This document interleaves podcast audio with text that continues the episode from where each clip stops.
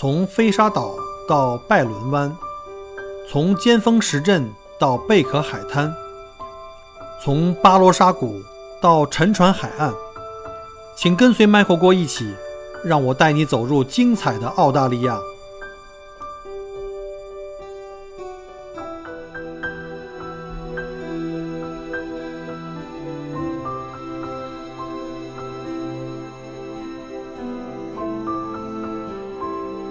位亲爱的听友，大家好，欢迎再次收听麦克国聊澳洲啊！我相信啊，大家身边啊都有这个吸烟的朋友，甚至很多朋友呢，他可能自己就吸烟。那今天呢，我想跟大家聊聊在澳洲吸烟的这个话题，因为前两天啊，呃，有一则新闻吸引了我啊，就是说这个澳洲啊，可能计划在不久的将来将会实施这个凭处方来买烟，听起来是不是很奇特啊？也就是说，以后在澳洲，如果您还想抽烟，就不能随随便便像现在一样去个什么便利店呀，去烟店直接买烟，那就像呃得取得药方一样啊，得去那个医生的地方去挂一个号，然后呢开个买烟的处方，凭这个方子才可以去烟店啊这个便利店去买烟。这是继呃这个烟草涨价这个税啊，这税一直在加啊，那对澳洲烟民来说又一次这个闪电暴击。估计烟民们已经集体哭晕在厕所了啊！这澳洲本来啊，其实就是对这烟民特别不友好的一个国度，这次又变本加厉，赶尽杀绝啊！这是活活要把这些烟民们给这个集体逼得集体从良啊！这小郭一直不抽烟，这是一个非常好的事儿。我来了澳洲以后，我觉得我在烟和酒上面省的钱，可能足够我买台车的了。一会儿我给大家算一下，为啥说这澳洲对烟民非常不友好呢？首先啊，我们来看一下澳洲的这个香烟价格呀，是全球最贵的，没有之一。自从二零一三年开始啊，澳洲连续七年上调这个烟草消费税啊。你看，我是二零一一年来的，那时候我记得他们各个店就是在禁烟的时候都不敢禁多了，因为一换包装一涨税就得换包装，一换包装以前的烟就不让卖了，所以就很麻烦。所以呢，当时就是我记得是二零一三年开始。连续七年每年上涨，今年是第八年了。那今年的九月份呢，澳洲的香烟的价格呢再次上涨，上涨了百分之十二点五，这幅度是相当大的。尤其是它基数大，它的原价就很高了，已经就使得这个澳洲香烟价格稳居世界第一啊，无人能超。一包二十五根的这个白金万宝路在澳洲售价大概是四十八块五毛钱，这是我在网上刚查的啊。是一个平均售价，在澳洲的这个烟呢，不都跟中国不一样啊？中国基本上普通标包装都是标准的，都是二十根一啊一包。我们这边就有有这个二十五根的，然后什么三十根、三十五根，还有这四十多根的啊。这我抽不太熟啊，就大概是这意思。有很多种不同的尺寸，我们就按照这个最小包装二十五根的尺寸来给大家算一下。那即使在澳洲这种二十五根最便宜的，我们找一个最便宜的品牌的香烟价格，也大概要将近三十澳币吧，三十澳币一包。我特意查了一下这个世界香烟的这个价格排名啊，澳洲稳居第一。我们的好邻居新西兰啊，紧跟其后，屈居亚军。再往后面呢，依次是这个爱尔兰、英国、挪威、法国和加拿大。呃，我们的伟大祖国呢，排名是第七十位。就所以在祖国，我们这个香烟的价格还是很便宜的，因为我们是烟草的这个生产大国和消费大国。刚才前面说过了啊，这个本人从不抽烟啊。啊，所以对这个香烟价格也没有太多这个概念，包括对祖国的啊，那我就打电话回国，就问了问我大姐和我大姐夫啊，嗯，问一下周围现在目前国内的这个烟价的情况，想做个对比。结果呢，我姐夫也是这个戒烟了很多年了啊，但是好好在呢，他们逢年过节啊去串亲戚的时候还会买一些礼物，对吧？包括烟啊什么之类的。呃，他告诉我说，现在普通一点的这个品牌，像什么大前门啊，北京的，对吧？我们从从小就听过这大前门。像什么大前门啊、白沙这种入门级的哈，比较低端的香烟，大概九十人民币到一百一十人民币一条。那中华这种好一点的哈，就可能三百多一条。我听说还分什么各种的，什么软包的、硬盒的，反正这特别讲究多啊，咱也不懂。咱为了方便对比啊，咱就把这个价格呢都平均按平均价格来核算一下，这样的话就容易对比。那比如说我们取一个澳洲的中价位的数字吧。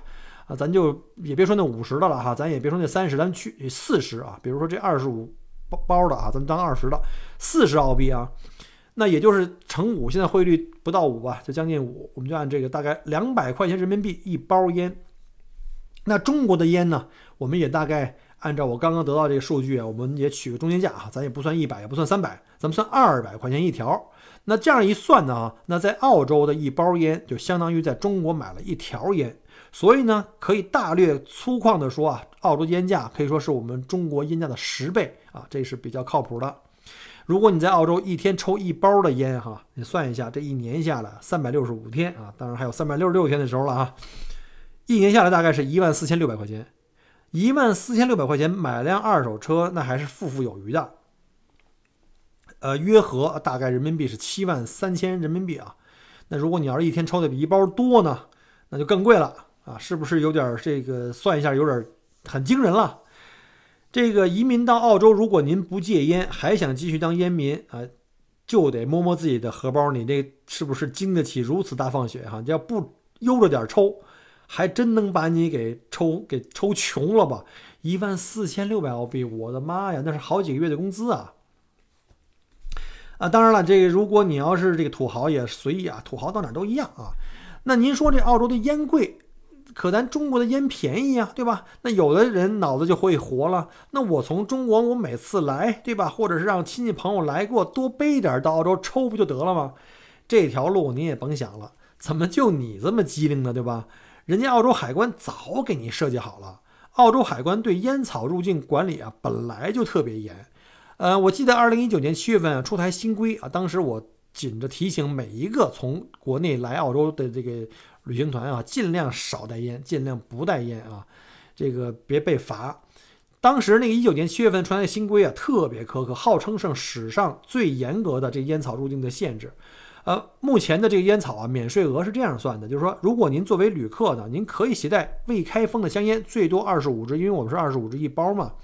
如果你从中国来带一包二十支，可肯定没问题的。这个呢是一个免税额度，你可以往里带的啊，也就是不能超过二十五根哈。但是如果你带进来的香烟的总量超过了这二十五根，就要进行全额补税。什么叫全额补税呢？比如说你带了两包烟，总共是四十根了哈。那刚才说了，你要是只带二十五根以内的话是免税。如果你带了四十根，或者带两盒，澳洲标准的是五十根，你就连那起初的二十五根也不免税了，你五十根全都得上税。按照澳洲的这个烟草的这个税率，那还有人说我不差钱儿，对吧？俺就喜欢咱祖国的这个香烟的口味儿，我就多带了，不就是交钱嘛，对吧？咱有的是钱。这澳洲海关还说了，您想要多带也不行。如果带的烟草超过一点五公斤的啊，这个烟草制品就需要向这个澳洲竞争跟消费者委员会提出申请，就你得你得申请说，我为什么要带这么这么多烟？以获得事先的许可，你拿了这个 permit 以后，有了这种白纸黑字，你再过海关，海关一看，哎，你申请过了，这是给你自己，比如说我抽的狠啊，我一天一条啊，对吧？我带十条，OK，人家可能就会给你批，就让你过来了。如果您要是没有这种许可，海关就会扣你的这个烟，因为什么呢？他会怀疑你这是走私啊，你量太大了。到那时候你有理都说不清，轻则遣返，重则判刑，您掂量着办啊。呃，所以呢，我我就是在这个今年失业之前还带团的时候，我每波客人都要仔细叮嘱，苦口婆心跟他们说，你尽量别超过二十五根的烟，而且十八岁以下的孩子还不能算人头。你要是一定铤而走险呢，那就多准备点钱。另外就是不是不能超量啊，不能超过一点五公斤的量。然后那个怎么讲呢？反正我是经历过我的客人啊，呃，以不明原因被遣返。这个就不讲了，这个也很遗憾啊。那个客人我那儿等了两个小时也没接到机，而且每年因为这种事儿被遣返的人数啊不在少数，我们华人的占的比例还蛮大的。我记得前段时间那个九频道吧还是七频道，就是专门拍摄海关的这个各种这种奇闻异事啊，呃，有一个还是拿了澳洲护照的一个华人大叔啊，就因为不配合海关的调查，他的烟在这个箱子里啊超过了这个最上限，然后经过扫描的时候发现里面全都是这种烟。然后呢，他就没带钥匙，你说没带钥匙好办，我来帮你开。人家把那个啊液压钳拿出来，呱唧一下打开，里面的烟大堆，远远超过这一点五公斤的范围。据说他当时因为这个跟这个海关人员还有各种的这种冲突哈，最后造成了除了高额罚款之外，还有蹲班房被起诉上法院。所以呢，大家千万千万不要这个铤而走险啊！澳洲这方面是非常非常严格的。那澳洲香烟啊，除了在经济上对烟民们进行这种各种的降维打击之外，哈，在销售管控层面，那也是多管齐下，花样百出。呃，首先在二零一二年十二月开始啊，在澳洲销售的所有的香烟都要改用澳洲统一标准的，他们叫做 plain package。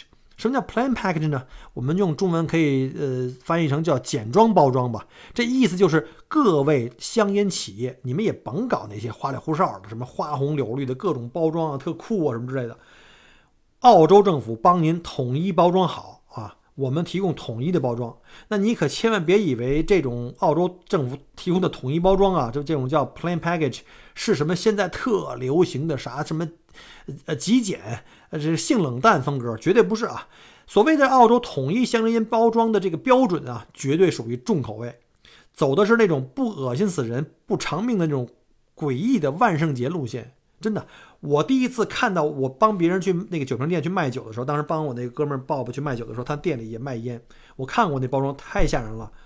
要么就是打开一看正面啊，熏的黑黢黢的肺，就是肺癌患者死了，切开啊，手术室切下来那肺。一个断面给你拍一下，贼恶心。然后或者是要么就是来一个失明的这个眼睛啊，失明了，大眼珠子剖开，拿那个手术钩子勾着让你看。要么就是什么口腔癌的那个烂了吧唧的嘴，还有就是像僵尸一样的这个癌症患者晚期都已经瘦到皮包骨了。然后或者是什么溃烂的脚丫子呀，什么流产的婴儿，反正个个就我描述起来都觉得浑身都凉。而且呢，个个都属于那种高清无码大图，重点突出。确保恶心感的扑面而来，就这烟盒的底色呢，还是一种特别形容不出来的啊一种灰不拉几的绿不拉几的一种，像我们应该叫鸡屎绿的那种感觉吧。学名还特别正规啊，叫 Pantone 四四八啊。呃，据说啊，这是科研人员日以继夜的这么不辞辛苦，通过各种科学研究跟心理学的这种研究啊，找到的能够就是人心最不喜欢的颜色，最不讨喜的颜色。目的就是为了恶心你，让你看了这个颜色也好，或者这些包装的特别恐怖的那种图片也好，就不再抽烟了啊！当然了，包装上还加上了加大加粗的那些健康的警告。至于那些香烟公司的商标啊，他们的厂标啊，你要不仔细找，几乎看不见。我记得我小时候啊，在北京的时候，我周围的当时的同学朋友们都经常爱喜欢收集各种各样的花里胡哨的各种香烟的那个烟盒啊，非常漂亮。当时也有这个专门集烟盒的，这要搁在澳洲，除非是心里有极度的怪癖，否则谁会收藏这种重口味画风的盒子呢？你说对不对？忒可怕了。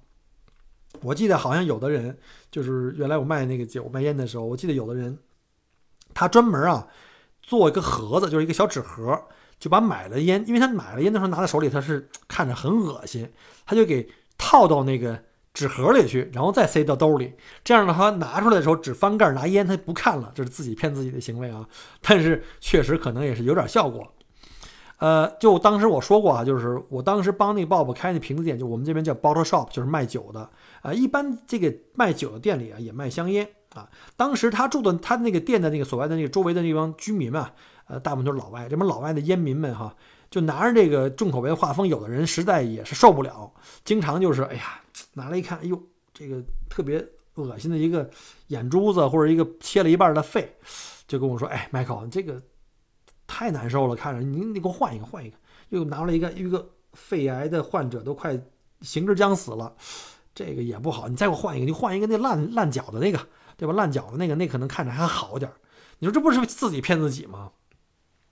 所以说，澳洲政府啊，也是真的费尽心思啊，出了各种的损招啊，也确实挺坏的，就想拿这个每一根烟，你在拿出来抽的时候都恶心你一回，不信恶不就是恶心不死你啊，让你彻底把这个戒烟这事儿得得办成了。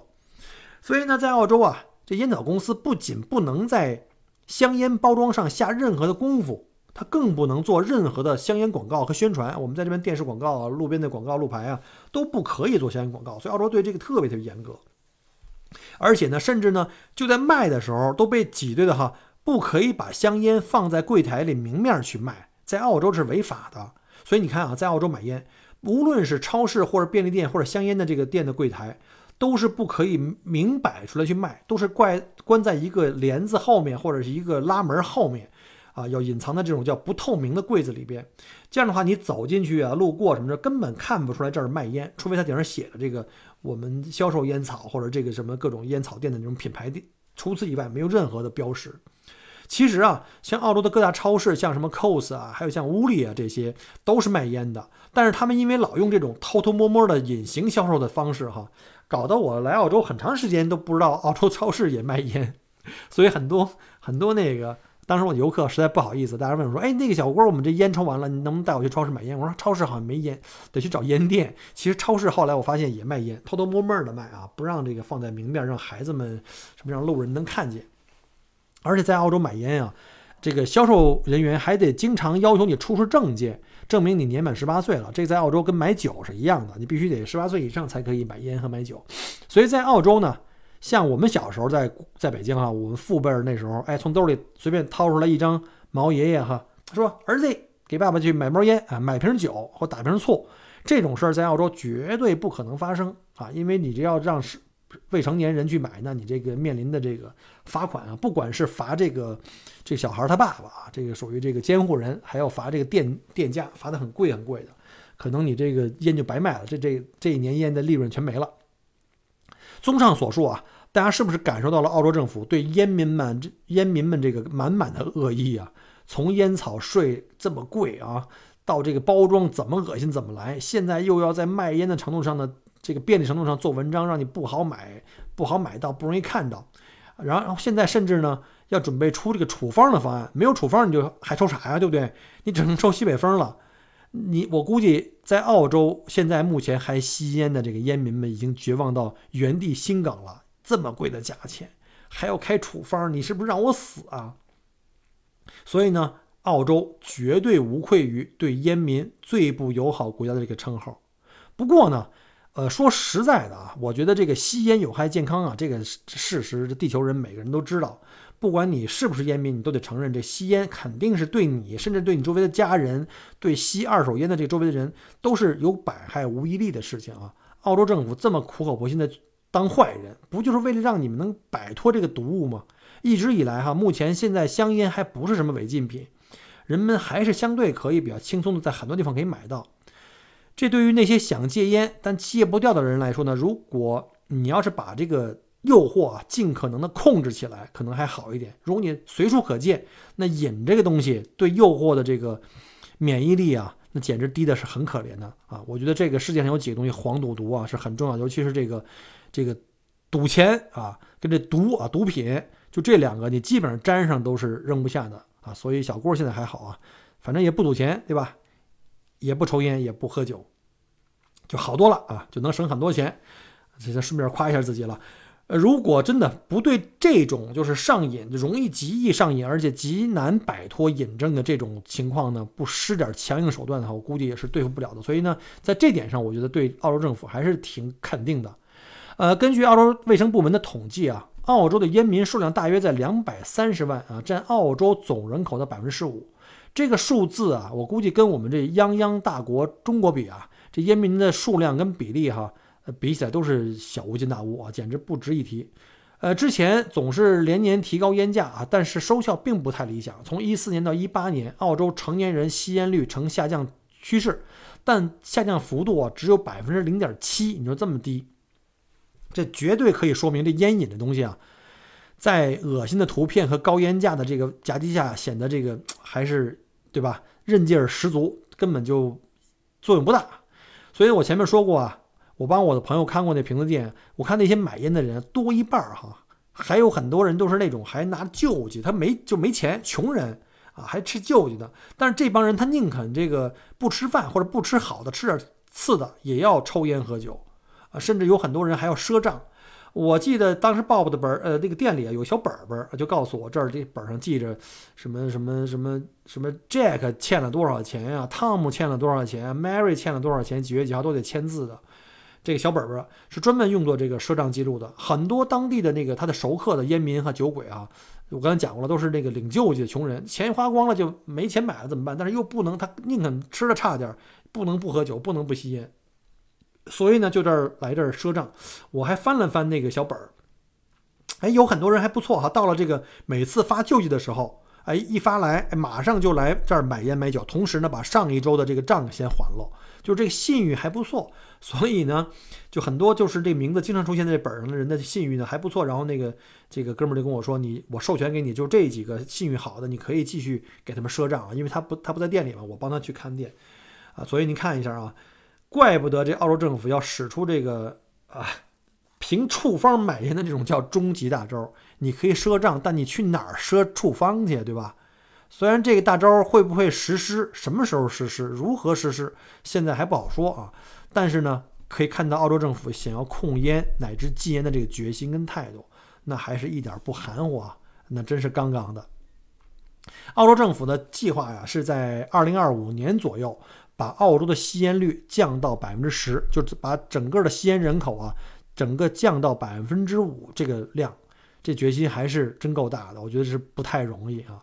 但在这一点上，我觉得其实我们的祖国也应该也好好学习一下，因为这个提高人民的这个这个呃健康水平，对吧？呃，延长这老百姓的这个寿命，这个也是我们我们这个和谐社会的一个最基本的目标吧。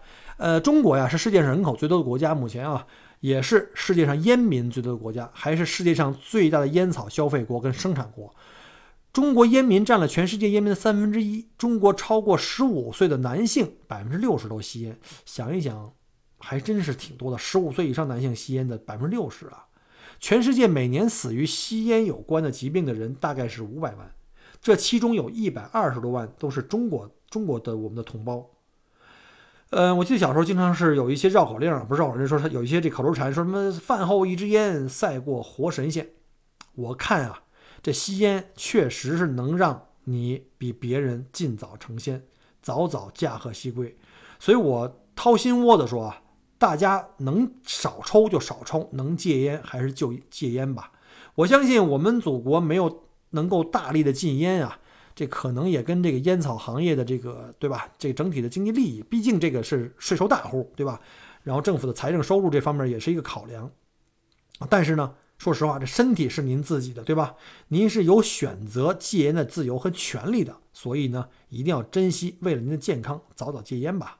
我记得前几年回北京呢，我就发现啊，就这个说公共场所禁止吸烟这事儿了，都说了多少年了，大家还有印象吧？从我这个。啊，还没上大学开始说，说到一直现在我都快退休了，还在说。我记得上一次一九呃二零一八年不是一九几年了，二零一八年回北京的时候，在餐餐馆里吃饭，还看见有人在餐馆里吸烟。我跟老板提过两次都没用，我也特别理解老板也不容易，那都是客人，让客人吸烟不是让找人骂呢吗？可是这不是违法吗？对吗？为什么就没人管呢？所以呢，我觉得这种。在公共场所吸烟，你自己吸也就罢了，你还是强迫别人吸二手烟，我觉得这个是非常不道德的一件事儿，对吧？而且它还是违法。如果您发现这种情况，我鼓励大家，要么就向店家反映，如果没有效的话，就打电话报警。反正当时我跟那个餐馆老板这么说，我说你要是不能制止，我就打电话报报警，对吧？要不然的话，这种情况会愈演愈烈，好吧？祝各位呢早点戒烟成功吧，身体要紧。要不然您没有信心，那欢迎您来到澳洲住一段时间，我保管您的戒烟效果呀比在国内好，好吧？再次感谢各位收听我的节目，也欢迎大家转发跟点赞！别忘了啊，在节目的这个评论给我一个五星评价，好吧？我们下周再见，拜拜！感谢您关注和支持我的节目，除了音频节目。也欢迎您同时订阅“麦克郭聊澳洲”同名新浪微博和今日头条，以及同名微信公众号，里面有很多旅行、移民相关的资讯和攻略。如果您正在规划澳洲旅行、留学或移民，欢迎您加入我的听友群和移民交流群，有更多精彩在等着您。Michael 郭约您相聚在澳洲，我们不见不散。